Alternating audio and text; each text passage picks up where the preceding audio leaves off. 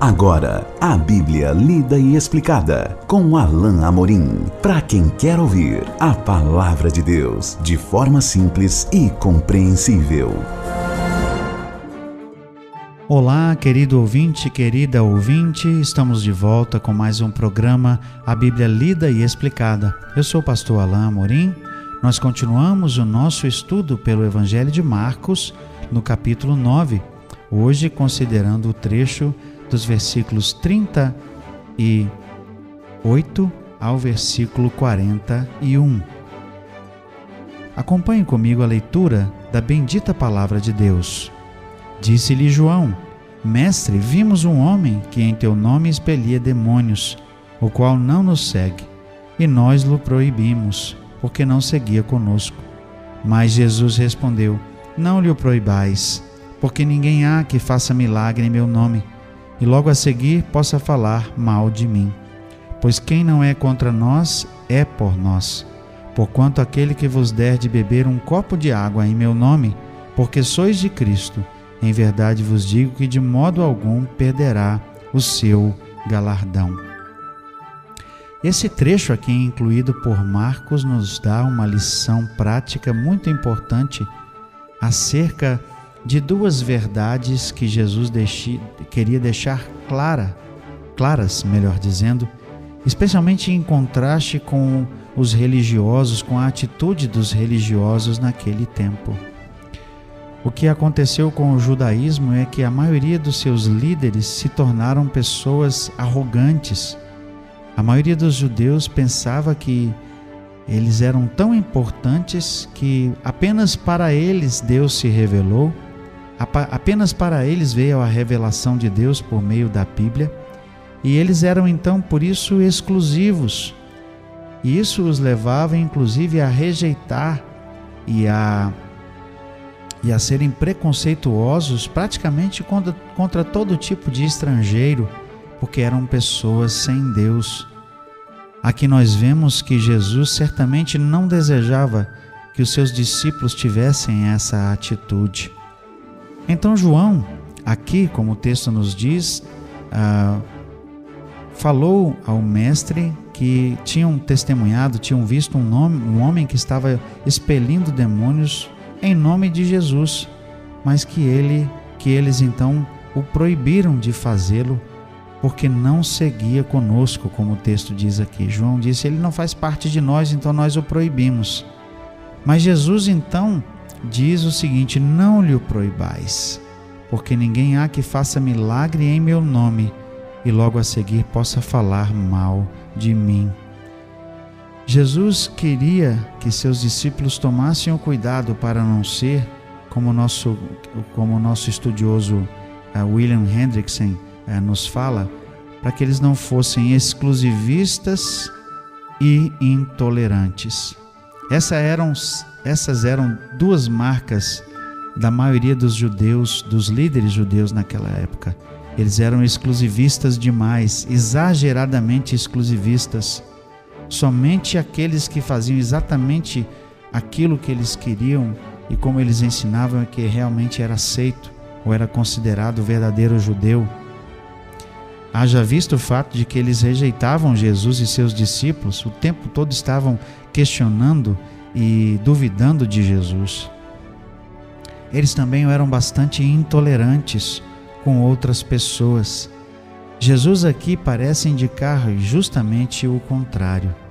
Ele não queria que seus discípulos fossem exageradamente exclusivistas e intolerantes. É fato que nós entendemos que o cristianismo é exclusivista, afinal, nós pregamos que Jesus é o único caminho a verdade e a vida. Mas nós não queremos ter uma postura ou uma atitude tão radical que afaste as pessoas de nós.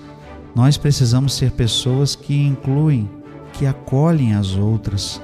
Nós precisamos levar em consideração a atitude positiva de pessoas ao nosso redor que talvez não sejam especificamente cristãos ainda mas que podem chegar à fé justamente por uma atitude nossa de acolhimento, uma atitude positiva, mas que podem, ao contrário, é, resistir à fé ou até mesmo não considerar ser cristãos se a nossa atitude não for uma atitude acolhedora e condizente com a nossa fé.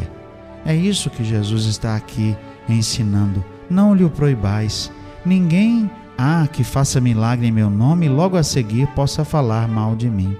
Essa pessoa aqui certamente cria em Jesus e estava usando o nome dele para expelir o demônio de uma pessoa. Estava entendendo que o nome de Jesus tinha poder. Ou seja, essa pessoa não era contra eles, era a favor.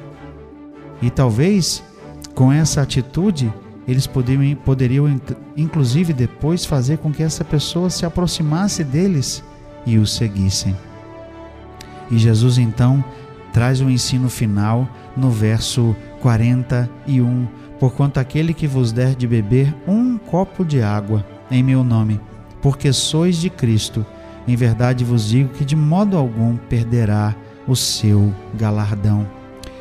Infelizmente, nós vivemos uh, dias em que, até mesmo em alguns círculos evangélicos, até mesmo em algumas igrejas, as pessoas são sempre estimuladas a fazerem grandes coisas.